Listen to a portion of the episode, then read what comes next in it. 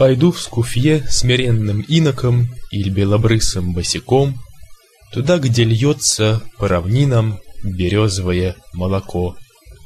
Хочу концы земли измерить, доверясь призрачной звезде, И в счастье ближнего поверить звенящей рожью борозде.